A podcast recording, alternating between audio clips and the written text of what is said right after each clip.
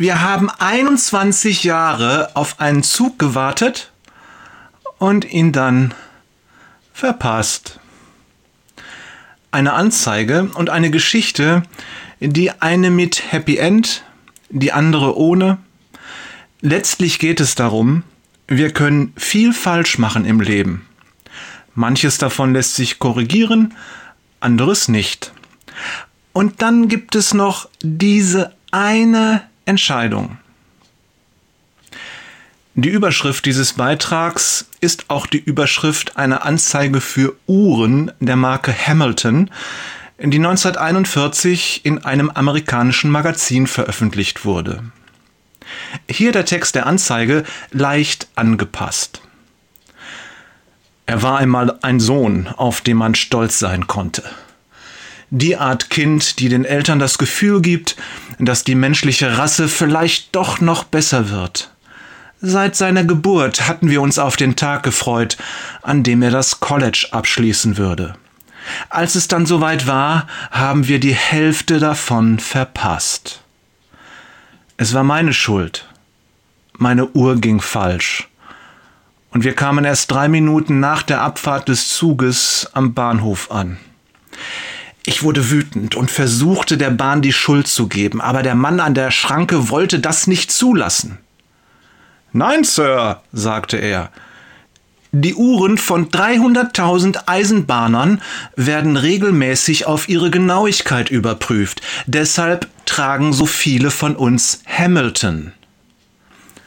Das gab mir zu denken. Wir kamen zu spät zu Bens Abschlussfeier und ich fürchte, seine Mutter wird mir das niemals ganz verzeihen. Aber ich, ich ging in ein Juweliergeschäft und habe Ben eine Hamilton gekauft, eine akkurate Uhr, die ihn sein Leben begleiten wird. Und weißt du, was der Junge getan hat? Zu meinem Geburtstag hat er sich mit seiner Mutter zusammengetan und mir auch eine Hamilton gekauft. Soweit die Anzeige. Frag mich jetzt nicht, wie und warum, aber bei mir hat sie sofort eine Geschichte vor dem inneren Auge entstehen lassen und die möchte ich dir natürlich nicht vorenthalten. Zwinker Smiley. Wir haben ein Leben lang brav gelebt, um dann vor verschlossenen Türen zu stehen. Wir führten ein Leben, das man fast schon mustergültig nennen könnte. Wir arbeiteten und lebten brav und bescheiden. Wir zogen drei Kinder groß, eines ist wohlgeratener als das andere. Wir hatten Lose von Aktion Sorgenkind und spendeten an dieses und auch an jenes. Wir halfen den Nachbarn, zahlten unsere Kirchensteuer, hatten eine Bibel und taten keiner Fliege was zuleide. Die Leute mochten uns. Und wir hatten mit niemanden Streit. Die netten Müllers von nebenan, das waren wir. Dann hatten wir einen Verkehrsunfall und starben. Von jetzt auf nu stehen wir vorm Himmelstor. Das Tor ist geschlossen. Wir klopfen. Nichts. Wir klopfen noch einmal. Wieder nichts.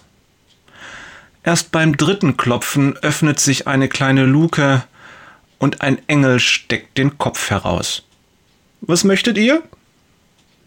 Wir erklärten ihm unser Anliegen, dass wir hinein möchten in das Himmelreich und dass dieser Wunsch sehr angemessen ist, denn wir sind die netten Müllers und haben immer brav und bescheiden gelebt. Moment, ich gehe fragen, sagt der Engel. Die Luke schließt sich. Zwei Minuten vergehen. Die Luke öffnet sich wieder. Derselbe Engel steckt den Kopf heraus. Tut mir leid, er kennt euch nicht. Wer? fragen wir. Seht ihr? sagt der Engel, schaut uns bedauernd an und schließt die Luke. Das kann doch wohl nicht wahr sein, denken wir und klopfen. Nichts. Wir klopfen wieder. Nichts.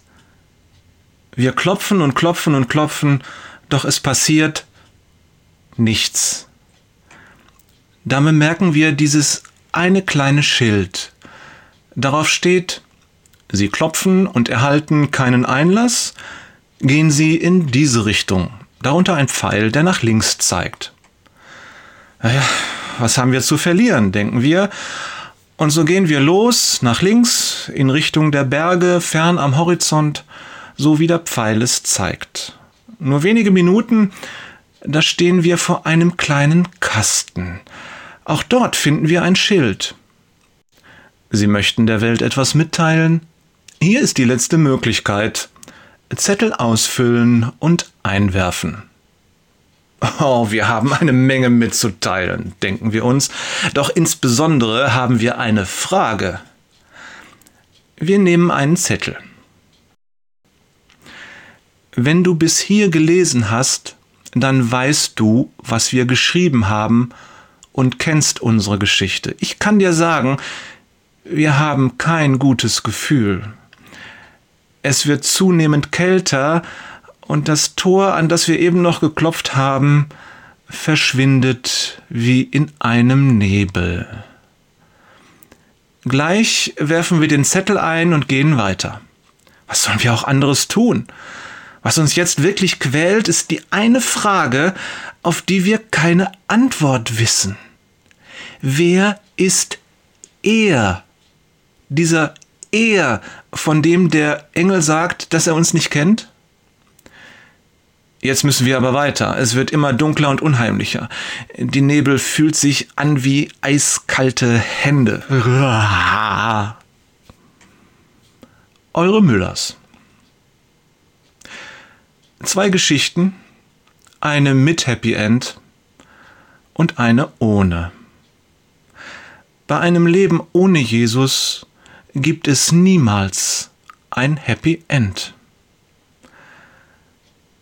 Herzliche Grüße von Jörg, muss dann auch mal weiter, Peters und Thorsten. Ich kenne ihn, ich hoffe du auch. Wader.